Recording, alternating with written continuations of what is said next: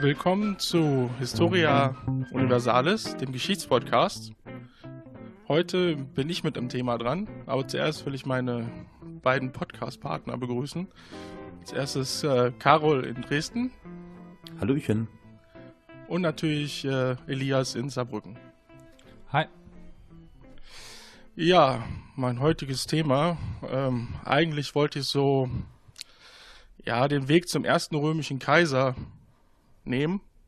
Aber um da ein bisschen anzufangen, habe ich mir gedacht, Gaius Julius Caesar ist da, glaube ich, ein guter Anfang. Und das würde ich gerne in ja, ein paar Teile unterteilen. Deswegen geht es heute erstmal los mit dem ja, Aufstieg von Gaius Julius Caesar bis zum Gallischen Krieg, würde ich sagen. Mhm. Ähm, ja, was wisst ihr denn so, ich sag mal, über Gaius Anfänge? Äh, Elias, fang doch an. Sag, du, du weißt bestimmt ganz Oder viel. wisst ihr überhaupt was? Ich meine, nicht jeder ist ja in dem Thema drin. Also, ähm, Antike war ja immer so mein Steckenpferd. Nicht. Naja, also Gaius Julius Caesar. Caesar ist ja erst später dazu gekommen, also Gaius Julius. Ähm, oder eigentlich ja, wie er tatsächlich auf Latein hieß Caesar und nicht Caesar. Ähm, Tatsache. Käser. Ja, Käser. Das, äh, die, die, die, Lateiner haben kein C, die sagen immer K dazu. Okay. Und über Käser kommt ja auch das deutsche Wort Kaiser.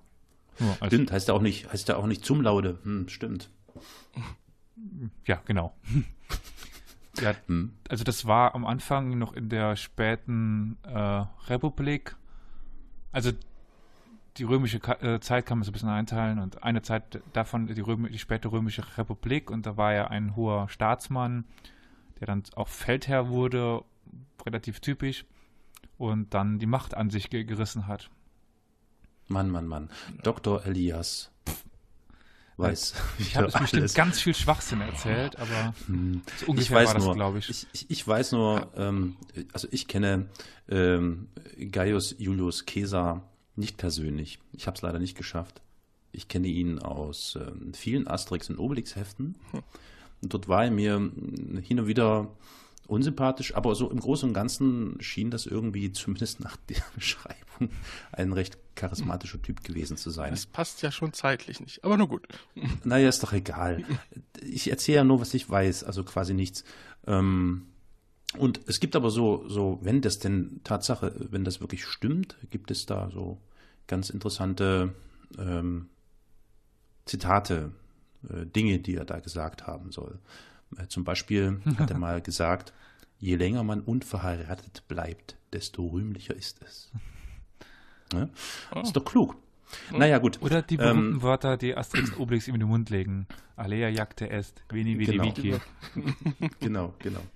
Kam sah und traute meinen Augen nicht, genau. ja, äh, fangen also, wir vielleicht mit ein paar Fakten an. Genau. Der gute Herr ist am 13. Juli 100 vor Christus geboren, war Teil der Patrizierfamilie der Julia, die angeblich Wurzeln zur Göttin Venus haben. Deswegen hat er auch kurz vor seinem Tod noch einen Tempel für die Göttin Venus errichten lassen. Aber ja, ähm, ja, er hatte zwei Schwestern.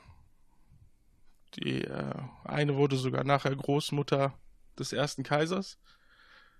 Ähm, sein Vater starb schon, als er 16 war.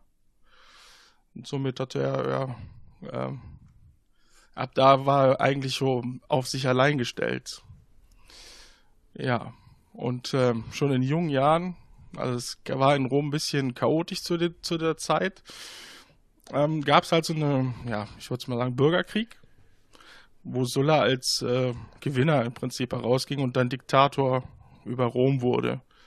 Wie hieß der Sulla? Sulla, ja.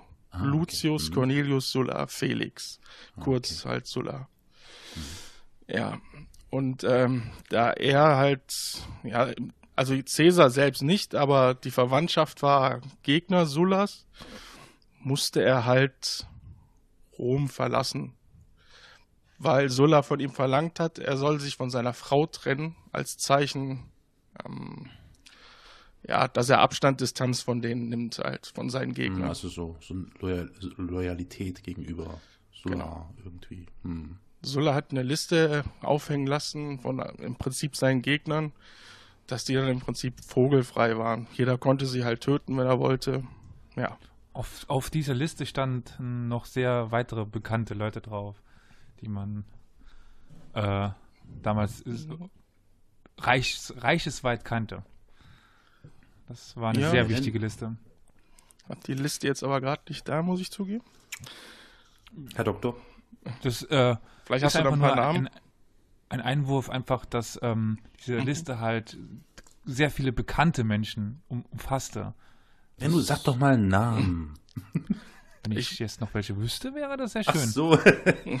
okay, also es- Aber ähm, ich denke mal gerade drüber nach und das äh, hieß ja die, diese Pro Proskription. Mhm. Ähm, das äh, war halt diese Bekanntmachung, dass äh, man die Leute töten konnte. Das war damals was sehr Spezielles. Ja, Okay. Mhm. und weil er sich halt geweigert hat, dann doch seine Frau zu verlassen, die übrigens Cornelia hieß, ähm, ja, flüchtet er, ähm, also ging er Richtung Osten und wurde dort Teil eines, also Stab von einem Statthalter, und zwar von Marcus Minutius Thermus, der ihm halt Unterschlupf halt gewährte. Und da macht er auch erste militärische Erfahrung und auch äh, hatte dann auch direkt äh, Auszeichnung. Eine Auszeichnung war die Bürgerkrone. Das war, wenn man einem Soldaten im Kampf das Leben gerettet hat. Also die kriegte man nicht einfach äh, so, sondern da musste man wirklich mitten im Kampfgetümmel ähm, ja, wirklich jemandem das Leben gerettet haben. Übrigens, mir ist es gerade eingefallen, das war der Mhm. berühmte Cicero. Ja, danke. Hm. Cicero stand auch auf dieser Liste drauf und war eigentlich großer Be- Befürworter von, von Sulla zuerst gewesen und steht dann trotzdem auf der Liste drauf und hat sich dann auch für äh, Cäsar eingesetzt. Also der arme Mann hat häufig aufs falsche Pferd dann ges gesetzt. Hm. Und äh, er ist ja auch deswegen später umgekommen. Naja, aber so viel nur am Rande. Ja. Mhm. Also Cäsar stand auf der No-Fly-Liste. Cäsar heißt das ja. Ja. Cäsar, passt schon. Ja. Mhm. Auf der No-Fly-Liste ähm, von Dings. Und Ja, ja. kam, äh, genau, und kam dann also unter und schien ein taffer Kerl zu sein, zumindest auf dem Schlachtfeld schon mal, ne? Ja, ich meine, mit Aha. 19 Jahren sich da richtig reinzustürzen, ja, Mhm. das zeichnet ihn ja auch nachher in den anderen Schlachten auch aus. Er war sich also auch nicht zu feige da, einfach mal in die erste Reihe zu reiten und ne, im Mhm. Notfall damit einzugreifen. Das macht ihn natürlich dann auch unter seinen Soldaten später dann sehr beliebt. Mhm. Das erinnert mich, der- erinnert mich so ein ganz klein wenig. Ich bin dann auch so im Star Wars Fieber an den äh, Charakter in äh, Episode 7 und 8, an den Poe, an diesen Piloten, der immer vorangeflogen Wag es ist dich, mich zu spoilern. Genau, Spoilern What? geht jetzt nicht. Na nee, das ist, weiß doch jeder, weiß doch jeder. Also Also sieben Poe ist halt, gesehen, acht, wag es dich. ich ich habe doch nur, nee, nein. Also ist halt so ein, so ein Hau drauf, so einer, der, aber gut, okay, Poe, also Poe, um diese Parallele schnell zu Ende zu bringen, der Pilot Poe, ähm, ist ja auch schon in sieben deutlich jemand gewesen, der auch gerne mal Befehle missachtet hat. Wird in acht auch deutlich. Ähm, und einfach seinen Kopf durchsetzt und tut, was er in dem Moment für richtig hält. Also sehr impulsiv. Ich weiß nicht, wie das mit äh, äh, Kesa war. Ähm, Gibt Ja, es da doch. irgendwie Aussagen? Ja. Ja, auch so später wird er da, da versucht er immer sein, äh, seinen Willen doch durchzudrücken, etc. War Mhm. doch, könnte hinkommen. Könnte hinkommen. Okay, der Pö, Pö, Poe, Poe, Pö. ja, hoffentlich hat er dann nicht so ein trauriges Ende wie Cäsar. Äh, nicht spoilern. Entschuldigung, ich, okay, aber Ich wir machen glaube, weiter mit. Das Ende von Cäsar ist doch mittlerweile ein bisschen in die Allgemeinbildung übergegangen. So auch, auch du, mein Sohn Brutus, kennt man doch manchmal schon mittlerweile das Ja, aber nicht das Zitat. Ende von Poe, ne? Genau. Ich sagte nur, hoffentlich Okay. findet er kein so tragisches Ende. Ich habe acht noch nicht gesehen. Okay, weiter im Kontext. Ja, weil er sich dann anscheinend auch äh, ja, als, ähm, ja, wie soll ich sagen, als äh, treu, treuer Soldat äh, herausstellt, wird er auf diplomatische Mission entsandt, weil es auf Lesbos, glaube ich, war es, ähm, einen Krieg gab. Und da sollte er bei König Nikodemus, dem Vierten, äh, unter, eine Unterstützungsflotte erbitten. Und die beiden müssen sich wohl so gut verstanden haben, dass sogar Gerüchte aufgekommen sind, dass die eine homosexuelle Beziehung gehabt hätten. Aber das wird wahrscheinlich mehr, ja. What? Böswillige. Cäsar? Cäsar eine homosexuelle. Oh, na gut, okay. Ja gut, jetzt muss man natürlich ja, bei den Römern, die haben natürlich, denen war das eh egal. Ja, na stimmt, stimmt. Genau, ja, nicht genau, ganz egal, aber ja, relativ im Vergleich zu einer späteren Zeit. Im Vergleich zu unserer Stockkonservativen. ja. okay. Ja, ähm, kurz danach äh, stirbt Sulla. Ähm, er war zwar eh schon begnadigt, aber hat sich trotzdem ist er nie nach Rom zurückgekehrt. Aber jetzt stirbt halt Sulla 78 vor Christus. Und jetzt kehrt auch ähm, Caesar wieder zurück nach Rom und startet ab dem Punkt im Prinzip eine politische Laufbahn, die relativ steil geht.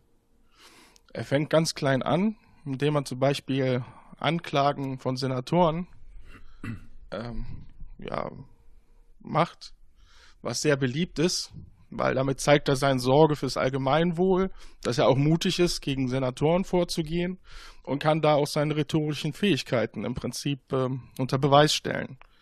Mhm. Und zudem gibt es ihm natürlich dann, je nachdem, halt auch einen Bekanntheitsgrad in der Öffentlichkeit. Mhm. Ja. Ähm, dieser Senator soll sie angeblich äh, illegal bereichert haben. Er ist aber auch mit einem Freispruch davon gekommen, was jetzt im ersten Moment eigentlich schlecht für Cäsar klingt als Ankläger, aber in Wirklichkeit war es gut, weil auf der einen Seite hat er gezeigt, wie gesagt, ich sorge mich ums Allgemeinwohl, aber auf der anderen Seite ist er unter Politikern jetzt nicht ne, in Ungnade gefallen, sage ich mal. Ja, und ähm, um seine ganze politische Karriere auch so ein bisschen zu pushen, geht er auf eine Bildungsreise und will sich äh, auf Rhodos von einem Rhetoriklehrer namens Molon unterrichten lassen. Auf dem Weg dahin wird er allerdings von Piraten ähm, ja, fest, festgenommen ja. und die wollen ein Lösegeld für ihn. Angeblich, aber das ist äh, wahrscheinlich mehr ja, äh, von Caesar gepusht worden, äh, hat er gesagt, ähm, sie sollen mehr Geld für ihn verlangen, weil er wäre definitiv mehr wert. es hat mhm. allerdings, ähm, er hat den Piraten auch gesagt, äh, wenn er jemals freikommt, dann würde er sie auch jagen und äh, ja, töten, töten, im Prinzip. Mhm. Mhm. Es dauerte auch ganze 40 Tage, bis das Lösegeld dann erst da war, aber dann wurde er tatsächlich freigelassen. Und äh, ja, kaum war er an Land, hat er sich tatsächlich äh, ja, Unterstützung geholt und hat die Piraten gejagt und sie dann tatsächlich nachher alle ans Kreuz nageln lassen. Wie er es ihnen vorhergesagt hatte. Angeblich zumindest. Hm. Ja, kurz danach, ähm, 69 vor Christus, hat er die äh, erste äh, Stufe erklommen. Und ich hoffe, ich spreche das jetzt richtig aus. Quästor ist er geworden. Was sagst du, Elias? Das klang schon gar nicht schlecht. Also Castor, Questor, die Questur, Quest. Ja, Q, ja. U ist schwer auszusprechen. Aber ja, da ging es mehr um äh, Kassenführung und Rechnungslegung äh, der Kasse, also der Geldkassen von Rom und auch der Statthalter in den einzelnen Provinzen. Und Caesar war dann für die Provinz Spanien zuständig. Also diese Ämter, das war eine relativ vorbestimmte Ämterlaufbahn im römischen Staat und man begann quasi mit diesem äh, Questoramt, mit diesem Questorenamt. Das war das Amt mit der niedrigsten Würde und dann stieg man immer ein, ein Amt immer höher auf, bis man dann mhm. irgendwann, wenn, wenn man nach oben kam, im, im Senat, der, den Senatvorsitz hatte oder so etwas. Aber das war ein ganz klassischer Weg, den er da an, angestrebt hat, scheinbar wenn ich das jetzt mhm. so sehe. Also die Questur war mhm. das erste Amt einer senatorischen Laufbahn. Genau, nach einem Jahr wurde man eigentlich fast automatisch Senator. Dann auch. Deswegen war das dann schon der äh, perfekte Einstieg. Ähm, ja, kurz also vor. schien schon ein, ein Plan zu haben. Hm? Also sieht ja alles doch schon sehr ja, zielgerichtet allein aus. schon, dass er sich in Rhetorik nochmal verbessern wollte. Mhm. Also er wollte Mhm. definitiv äh, höher hinaus. Wie hoch er da schon geplant hatte, Gut, ja, weiß man klar. natürlich nicht. Ja. Allerdings kurz vor seiner Abreise nach Spanien äh, stirbt seine Tante und seine Frau Cornelia. Das ist, äh, ja. Ähm, und kurz nach seiner Rückkehr dann aus Spanien heiratet er Pompea und das war eine Enkelin Sullas, die viel Geld hatte. Das konnte er natürlich für seine politische Laufbahn dann jetzt gut nutzen und das ist natürlich auch getan. Clever, clever, der Bursche. weil 65 vor Christus wurde er tatsächlich zum, jetzt wieder ein Begriff, ich hoffe, ich spreche es richtig aus, zu einem kurulischen Ädil gewählt. Ähm, das war eigentlich nicht schlecht, weil meistens, wenn man das wurde, wurde man eigentlich später auch Konsul. Also war da eigentlich schon abzusehen, okay, da geht's auch weiter hinaus. Diese Idylle waren zuständig für Marktaufsicht und Durchführung von Kulten in Rom. Und solche Kulte wurden meist mit äh, teuren Spielen gefeiert. Und die mussten dann diese Idylle dann auch aus eigener Kasse zahlen. Und Caesar hat auch viele Spiele dann äh, ja, bezahlt. Und deswegen war dann danach eigentlich hoch verschuldet. Ja. Ach, das musste, musste er aus eigener Tasche. Es wurde nur ein kleiner Teil vom Staat gezahlt und eigentlich wurde der Großteil halt von diesen Idyllen bezahlt dann. Also so eine Art äh, We- Werbe, ähm, Finanz, nee, Ja, ja. so ein Investment Ja, doch, in, die, man- in die Zukunft. So wie, wie die heute mit ihren ganzen Werbefonds äh, da in Amerika oder so. genau. Ja, ja. Die Ohne Brot- Geld. und Spiele waren eigentlich häufig Brot- von mhm. Privatmännern finanziert. Und sei es mal der, der Kaiser, der als Privatmann auftrat und ein Spiel oder einer dieser Wettkämpfe organisiert und bezahlt hat, oder halt von Ädilen, von Senatoren. ja. Ja, das war eigentlich meistens von einem Pri- Privatmann finanziert, wenn ich mich nicht komplett irre. Also quasi sponsored by. Mhm. Genau, und Okay. dann war das Volk natürlich demjenigen Hm. gelegen. Zugeneigt. Mhm. Ja. Okay. Ja, und schon kam es auch kurz danach zum nächsten Schritt. Er wollte, also er bemühte sich schon ums Amt des Prätors, hat aber gleichzeitig die Chance gewittert, Pontifex Maximus zu werden. Das war so eine Art Oberpriester in Rom. Ähm, ja, wenn man den Titel einmal hatte, dann hatte man den auch leben, ein Leben lang. Und wer hatte den denn Na- als letztes? Ja gut, das wird äh, hier unser pa Pa- Päpste haben es ja übernommen im Prinzip, ne? Ja, aber Oder? der aktuelle hat ihn nicht mehr. Das ist der erste, der ihn nicht mehr hat. Der, der Ratzinger war Papst, war der Pontifex Ja. noch? Der war noch Pontifex. Ja. Der, der aktuelle ist der erste Papst, der, der diesen Titel ab oder nicht angelegt hat. Mhm. Aha. Okay, wusste ich Ach, den kann man, ach, das, ach, da haben sie die Wahl. Das kann man. Scheinbar. Aha, okay. Spannend. Er lebt ja auch mittlerweile nur noch im Gästehaus und nicht mehr in den Gemächern des Papstes und sowas. Ja. Wollte ein Ganz- bisschen Bescheidenheit, ne? Ganz im Gegenteil, äh, äh, im Gegensatz zu Julius Caesar vermutlich. Also der war ja da heiß drauf auf Titel. Ja, das, es war auch eher ungewöhnlich, dass sich überhaupt so jemand zur Wahl gestellt hat. So ein junger Mensch. Ich glaube, ich meine, wenn ich es richtig zähle, war er 37, die Kante. Und äh, ja, normalerweise waren das ältere Senatoren, die nicht mehr im Amt waren, die sich um diesen Posten beworben haben. Und er hat auch Julius tatsächlich Caesar. gegen zwei ältere gewonnen. Der Sebastian Kurz Roms. Ja, so gesehen. Aber, die, naja, gut. Aber wahrscheinlich war er auch so, so ein kleiner Rechtspopulist. Na, wir werden sehen. Mhm. Gut. Ähm, Rechts und Ja. links auf die damalige Politik anzuwenden, wird, glaube ich, schwer. ja, das glaub, stimmt. Das sollte man später. nicht Hm, ver- versuchen. Das stimmt, das stimmt. Ja, weil er das Amt innehatte, musste er auch äh, Feiern in seinem Haus ausrichten. Dabei gab es, kam es zu einem sogenannten Bonadea-Skandal. Bonadea, die gute Göttin, war die Göttin der Fruchtbarkeit, Heilung, Jungfräulichkeit und der Frauen. Ja, und ähm, als Pontifex Maximus wurde halt bei ihm eine Feier im Dezember ausgerichtet. Und dabei kam es zu einem kleinen, ja, äh, Skandal. Aber was heißt klein? Für ihn war es eher dann groß. Skandal. Ja, fast tatsächlich. Weil äh, Publius Clodius Pulcher hat sich als Frau verkleidet in das Haus geschlichen, weil er sich angeblich mit einer Geliebten treffen wollte. Ja, wurde dabei aber leider entdeckt und das wurde dann zu einem großen Skandal. Und aufgrund des Skandals kam es zur Scheidung zwischen ähm, Pompea und Caesar. Deswegen dieser kleine Exkurs. Hm. Ähm, ja. Mhm.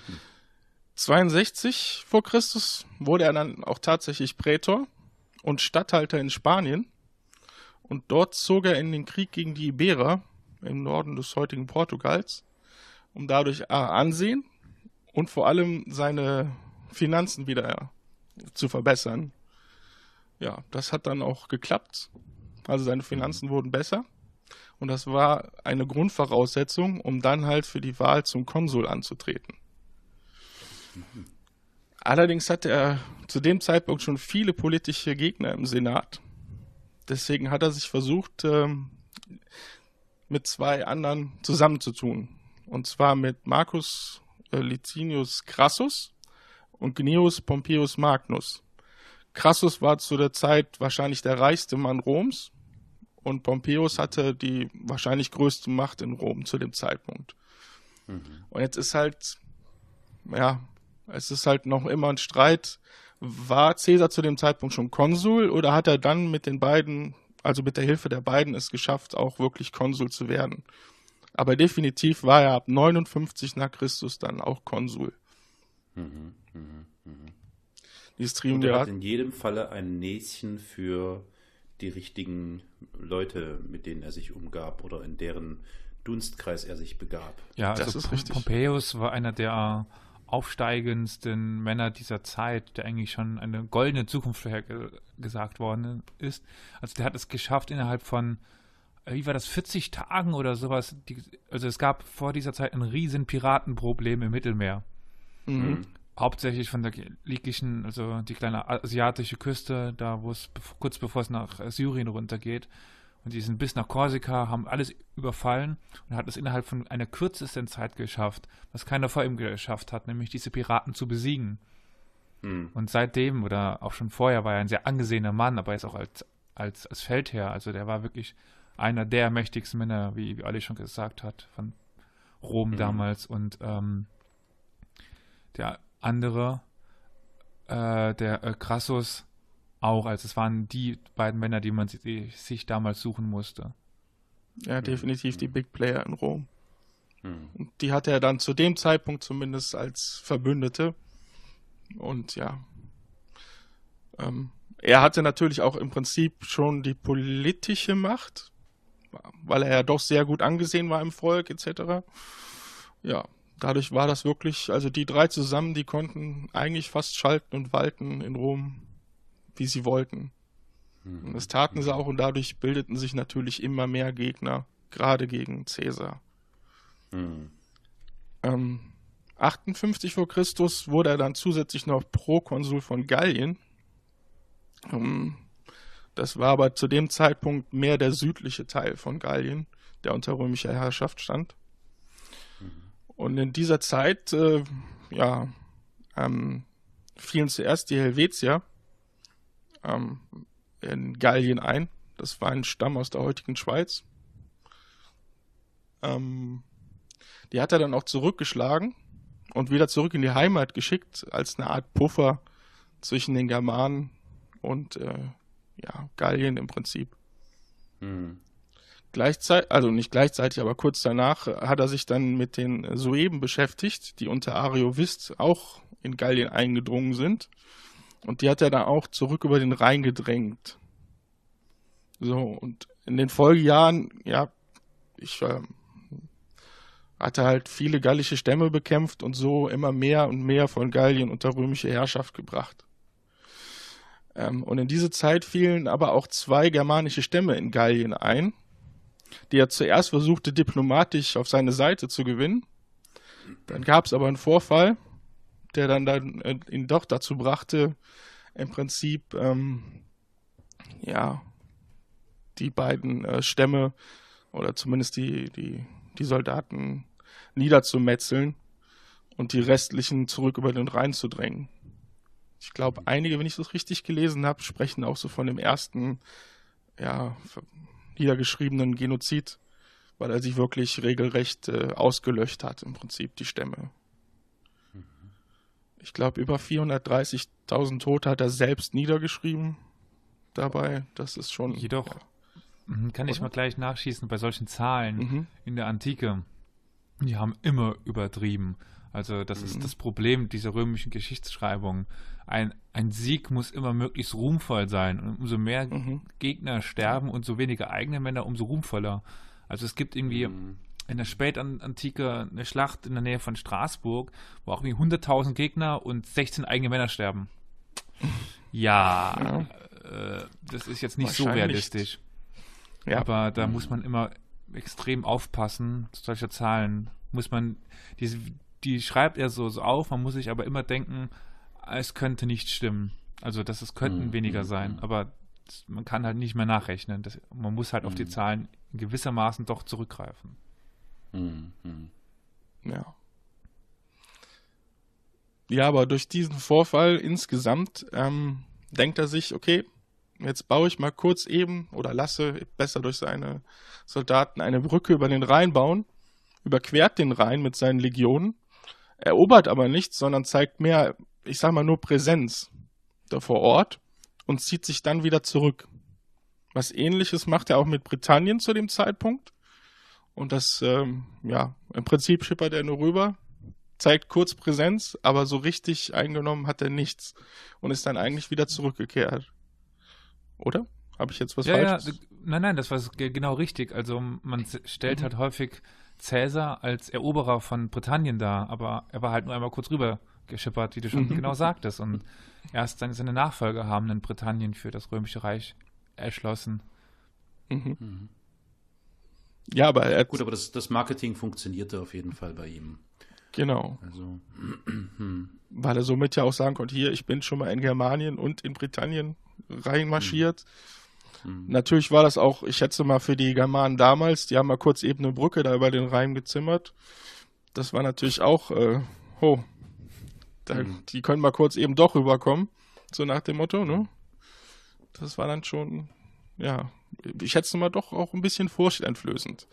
Ich meine, wenn dann auf einmal ein paar Legionen dann doch bei einem auf, dem, auf der anderen Seite stehen. Mhm. Ja. Hm. So, wo waren wir? genau, dann kommt es eigentlich zu dem, ja, doch dem berühmtesten Krieg, weil sich. Wir sind in, in welchem Jahr sind wir jetzt? Jetzt sind wir in 52 vor Christus. Da ah, hält sich Vercingetorix, der war Fürst der Averner mhm. und äh, vereint im Prinzip ähm, viele gallische Stämme. Es werden nachher auch noch mehr, nachdem er äh, äh, gewinnt eine Schlacht, aber ähm, zu dem Zeitpunkt waren das schon ja trotzdem einige Stämme, die vorher, es hat nie richtig geklappt, sie zu vereinen, aber Vercingetorix hat es geschafft. Und er hatte eine gewisse Taktik, und zwar die Taktik der verbrannten Erde.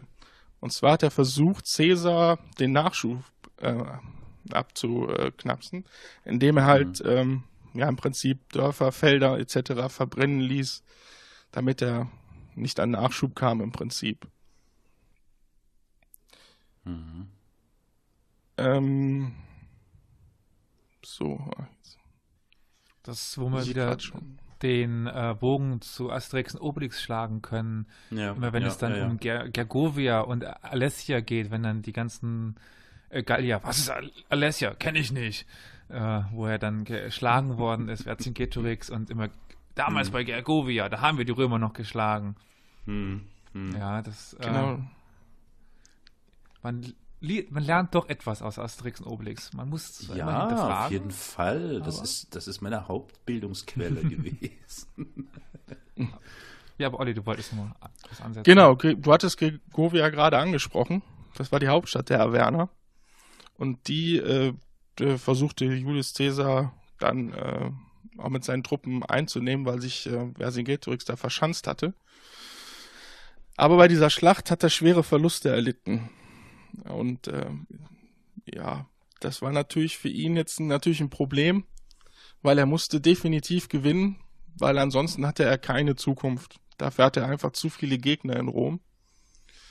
Und ähm, langsam wurden dann natürlich auch seine Soldaten dann, ja, die, die wollten dann lieber zurück, als dann doch äh, noch mehr zu verlieren. Ähm, aber das wollte Cäsar natürlich nicht, weil für ihn ging es halt im Prinzip um seine Zukunft. Ähm, ja, Moment.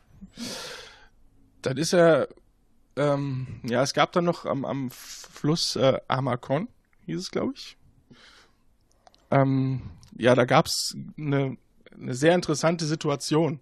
Caesar war auf der einen Seite des Flusses und auf der anderen Seite war im Prinzip ähm, Vercingetorix mit seinem. Und die sind immer parallel, immer weiter marschiert. Aber mhm. Caesar hat dann natürlich irgendwann sich gedacht, Moment, das kann ja nicht so weitergehen. Und hat dann einen Trupp seiner besten Männer ähm, sich im Prinzip nachts ja verstecken lassen. Die sind morgens wieder losmarschiert, Vercingetorix parallel dazu. Und äh, Caesars Männer sind über den Fluss und sind dann hinten rum im Prinzip an äh, Vercingetorix Armee ran. Ja. Mhm. Deswegen musste Vercingetorix dann, weil er das da, da die Schlacht, also im Prinzip seine Reiterei verloren hat, ist, hat er sich mit seinen Fußtruppen nach Alesia zurückgezogen. Mhm. Und äh, Alesia war auch wieder hochgelegen und also schwer einzunehmen. Das wusste Caesar natürlich.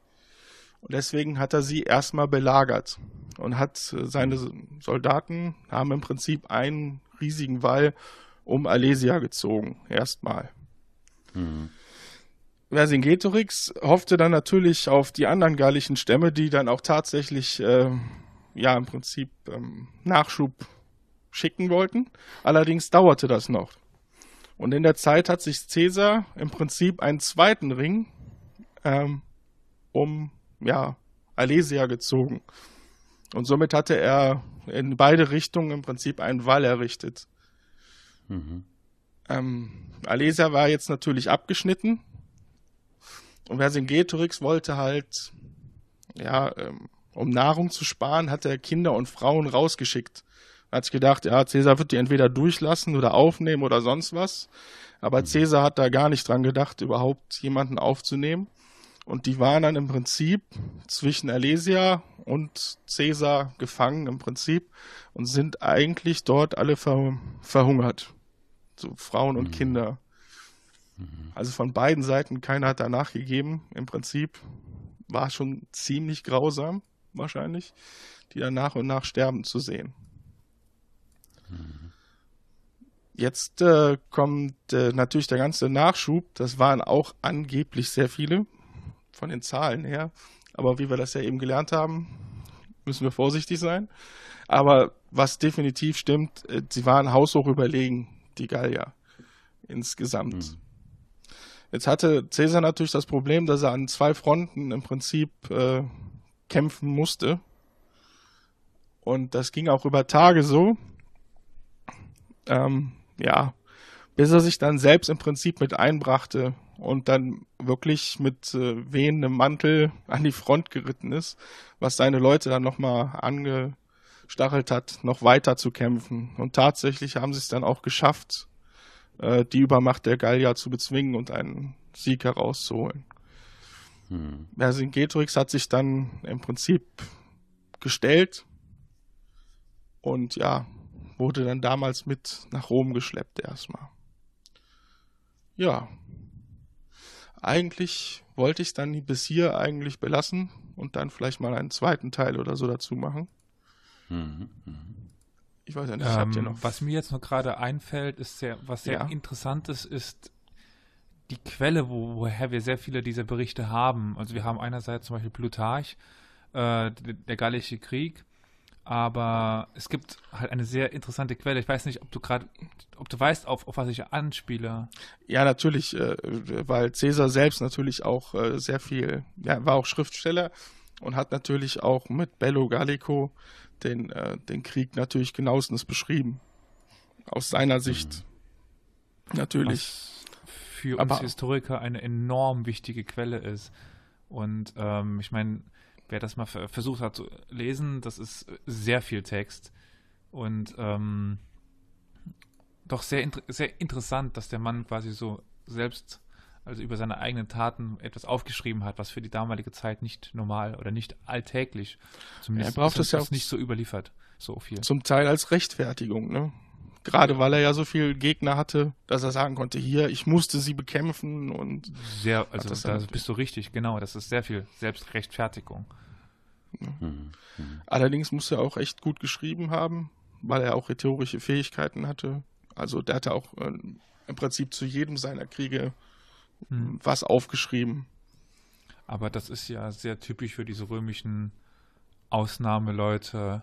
Also die waren nicht dumm waren gebildet, die waren gute Feld, Feldherren und so kamen sie ja an die Macht. Es war ja noch, in dem Sinne kein, es war ja noch sowas ähnliches wie eine Demokratie. Also man, man musste fähig sein, um im System aufzusteigen, hm. wenn man ja. so von außerhalb hm. kam wie Cäsar. Hm. Aber was ich noch ja, sehr inter interessant finde, ist zum Beispiel, wenn wir jetzt gerade am Ende des, des, des Gallischen Krieges sind und die Ausbreitung des Römischen Reiches haben. Da können wir ja mal, mal kurz mhm. ein kleines Fazit ziehen, von wo bis, bis wo sich dieses Römische Reich erstreckt. Weiß nicht. Mhm.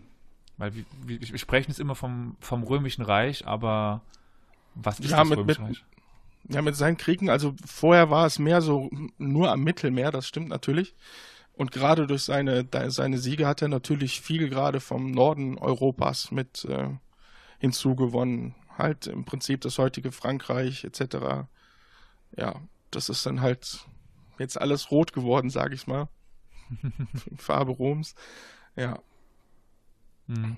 Das ist sehr interessant, weil, wie du schon sagtest, bis, bis jetzt viel an der Küste lang er, erobert. Ich meine, Balkan war auch nur an der Küste ansatzweise erschlossen, Griechenland, dann Anatolien, Kleinasien so ein bisschen ins, ins Land rein, die syrische Küste so ein bisschen und dann halt noch ja. die ehemaligen Ländereien von Karthago in Nordafrika, die, ja, man so ein bisschen hatte, Spanien, die Küste, aber mit Frankreich bzw. Gallien erstmal wirklich ein großes Fest, Festlandgebilde, abseits von ja. Küste. Außerhalb von Italiens war es das erste Mal ja, ein großes ja, Festland, was er dann erobert hat. Dadurch, ja. Und abgesehen von den territorialen Gewinnen oder Ausbreitungen die Caesar zu verantworten äh, hatte. Ähm, was, was, was können wir denn so als, als Quintessenz ähm, festhalten, was sein Wirken angeht? Also was sich ja nun recht deutlich ähm, herausbildet aus dem, was du, äh, Oliver, da über Caesar äh, berichtest, ist, dass das schon ein ähm, sehr zielstrebiger, ähm, ehrgeiziger, ähm, auf, äh, gezielt auf Macht äh, ab, äh, abstellender Mensch gewesen ist. Gibt es denn so im Nachhinein jetzt vielleicht so eher die Frage auch an Elias? So bestimmte Wirkungsfelder oder Wirkungsbereiche, die nachhallen, wo man sagt, das ist mit Cäsar zu verbinden. Ja gut, zu den wichtigsten Sachen bis kommen dato. wir noch. Also also mhm. bis dato, ich sage, also bis dato. Ja, also neben der Eroberung von ähm, Gallien, was, was wir gerade eben schon so, so ein bisschen hatten, ja gut, das, das Triumvirat, was so leicht angeklungen ist, also dieses Drei-Männer-Bündnis zwischen mhm. ähm, äh, Krachus. Crassus und, und Pompeo. Äh, ja. Pompei. Pompeius, genau, also das war ja, Pompeius, ja. an, an, sich ein noch viel rezipiertes ob, äh, politisches Konstrukt in der späteren Zeit. Ähm, mhm. also aktuell können wir also sagen, bis zum äh, bis zu diesem letzten Konflikt der Typ war in jedem Falle auf äh, Machtausbreitung in, in, territorialer Hinsicht ähm, und auf, äh, ganz wichtig, auf Machterhalt, eigenen Machterhalt erpicht. Also ich mhm. habe ja dank Elias viel Informationsmaterial gekriegt und was äh, dafür nochmal danke. Was da aber auch immer wieder durchscheint, er setzt gerne auch ähm, im Prinzip ja auf eine Karte. Also er will mit äh, ja. Hängen und Würgen eigentlich immer weiterkommen. Ja. Also ich hätte mhm. jetzt noch einige Punkte aufführen können. Also da ist einiges passiert in seiner Anfangszeit, aber ich glaube, das hätte dann den Rahmen ein wenig gesprengt von dem Podcast. Ja, ja, ja.